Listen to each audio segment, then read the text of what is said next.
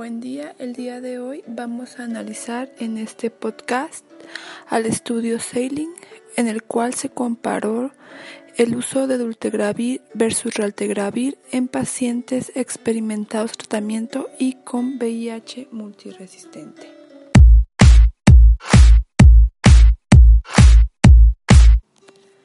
Este estudio fue publicado en 2013 y como introducción habla que aunque los inhibidores de integrasa de primera generación, raltegravir y el vitegravir, son potentes y bien tolerados en adultos sin tratamiento previo y con experiencia al manejo antirretroviral, se debe considerar que raltegravir requiere dosificación dos veces al día y tiene características farmacocinéticas variables.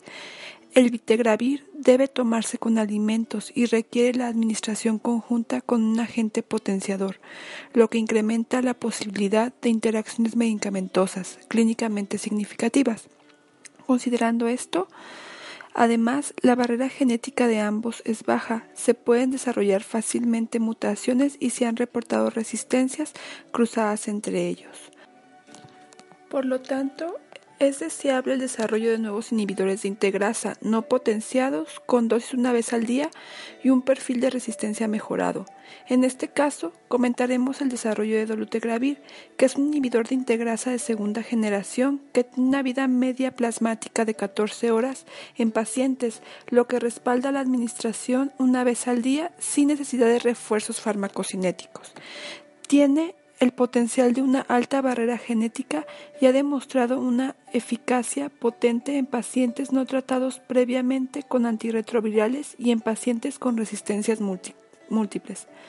No se ha observado efectos significativos en los alimentos o inhibición o inducción significativa del citocromo P450, lo que sugiere un, un bajo potencial de interacciones.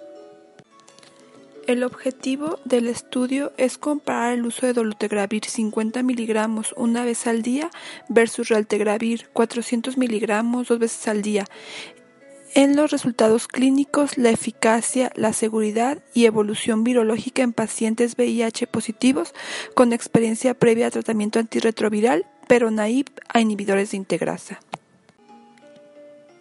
Material y métodos. Sailing es un estudio de fase 3, aleatorizado, doble ciego, controlado, con placebo, doble placebo, multicéntrico, de grupos paralelos y de no inferioridad en adultos con VIH con experiencia previa en tratamiento antirretroviral, naiva inhibidores de integrasa que fue realizado en 156 centros de Australia, Canadá, Europa, América Latina, Taiwán, Sudáfrica y Estados Unidos.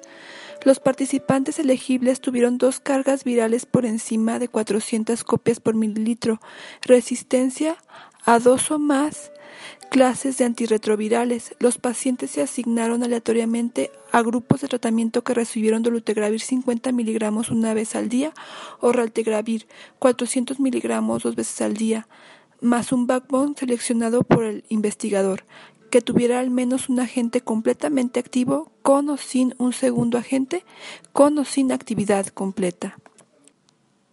Los análisis clínicos y de laboratorio ocurrieron al inicio y a las semanas 2, 4, 8, 12, 16, 24, 32, 40 y 48. El punto de desenlace primario fue la proporción de pacientes con ARN del VIH-1 en plasma menor de 50 copias por mililitro en la semana 48. Un punto de desenlace secundario clave fue la proporción de pacientes con resistencia al inhibidor de integrasa emergente al tratamiento. Los principales puntos de seguridad fueron la incidencia y la gravedad de los efectos adversos y los cambios en los parámetros de laboratorio. Resultados. De 1.441 pacientes examinados, 724 fueron asignados aleatoriamente a grupos de tratamiento y 719 recibieron al menos una dosis del fármaco en estudio. Dolutegravir 357 y Raltegravir 362. En la semana 48, 251 de los 354 pacientes que recibieron dolutegravir y 230 de los 161 pacientes que recibieron raltegravir tuvieron un ARN de VIH en plasma inferior a 50 copias por mililitro, debido a que la diferencia de tratamiento ajustada de 7.4% con un intervalo de confianza del 95% de 0.7 a 14.2 fue mayor que menos 12%, se concluyó que dolutegravir no era inferior a raltegravir y la superioridad estadística con una P de 0.03 se demostró posteriormente. Los recuentos de células CD4 aumentaron desde el inicio hasta la semana 48 en ambos grupos, con un cambio medio de 162 células por microlitro en el grupo de dolutegravir y 153 células en el raltegravir. La falla virológica definida por el protocolo ocurrió antes y con mayor frecuencia en el grupo de raltegravir, 12% de los pacientes frente al 6% que presentó se presentó en el grupo de dolutegravir a la semana 48. 19 pacientes de los 45 tratados con raltegravir con falla virológica fueron no respondedores virológicos en comparación con dos de los 21 pacientes tratados con dolutegravir. Significativamente menos pacientes en el grupo de dolutegravir tuvieron evidencia genotípica o fenotípica emergente de resistencia a los inhibidores de integrasa en la semana 48. Por lo tanto, no se informó resistencia fenotípicamente emergente al tratamiento con dolutegravir o raltegravir en ningún paciente con dolutegravir. Resistencia genotípica asociada a raltegravir se registró en 16 pacientes de 38, con falla virológica definida por el protocolo en el grupo de raltegravir, con un alto cambio en el uso de raltegravir, pero limitada resistencia cruzada a dolutegravir. Los, perfiles de seguridad para dolutegravir y raltegravir fueron comparables, con tasas similares de eventos adversos. La mayoría de los eventos en ambos grupos de tratamiento fueron de intensidad leve a moderada.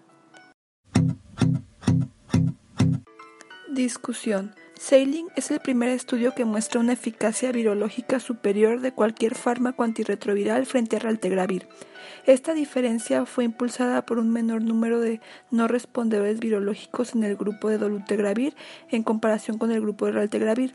Además, tuvo significativamente menos resistencia a inhibidor de integrasa y resistencia de la terapia de soporte en el grupo con dolutegravir, lo que demuestra dolutegravir en combinación con dos antirretrovirales adicionales tiene mayor eficacia virológica y una mayor barrera a la resistencia en comparación con raltegravir.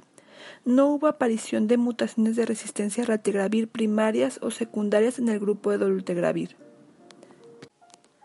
Los tipos y frecuencia de eventos adversos para ambos grupos de tratamiento fueron los esperados, según el perfil de seguridad observado en un estudio que comparó estos fármacos en, pacientes sin tratamiento previo. En general, estos datos demuestran que dolutegravir 50 miligramos administrado una vez al día, combinado con al menos un fármaco activo, proporciona un control virológico superior en comparación con 400 miligramos de raltegravir administrado dos veces al día.